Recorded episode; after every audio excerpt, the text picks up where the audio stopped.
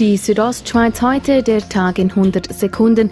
Im Studio ist Carmen Baumann. Der neue CEO der Graubündner Kantonalbank, Daniel Fust, hat heute ein neues Projekt vorgestellt, das im Rahmen des 150-Jahr-Jubiläums neu lanciert wird. Mit der sogenannten Plattform Graubünden Musik soll die Bündner Musikszene unterstützt werden, die beispielsweise kein Management hat. Daniel Fust erklärt. Da wollen wir ansetzen und die Möglichkeit bieten, über eine Geschäftsstelle verbunden mit einer digitalen Plattform den Zugang für die Musiker zu schaffen, sich auch über ihre Grenzen hinaus zu positionieren. In den Bündner Spitälern kommt es immer häufiger zu verbaler oder physischer Gewalt.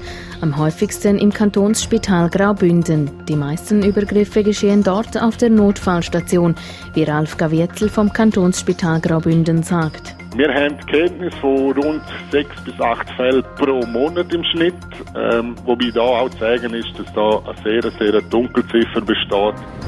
Raubtiere wie etwa Wölfe, Bären und Luchse finden bei uns im Alpenraum Unterschlupf.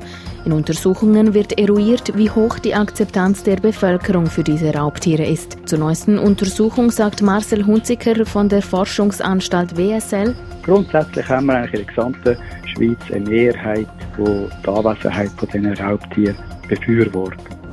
Zum Sport. Das erste Bündner Eishockey-Derby der MySports League-Saison hat der EHC Chur gestern Abend zu Hause gegen den EHC Arosa mit 4 zu 3 für sich entschieden.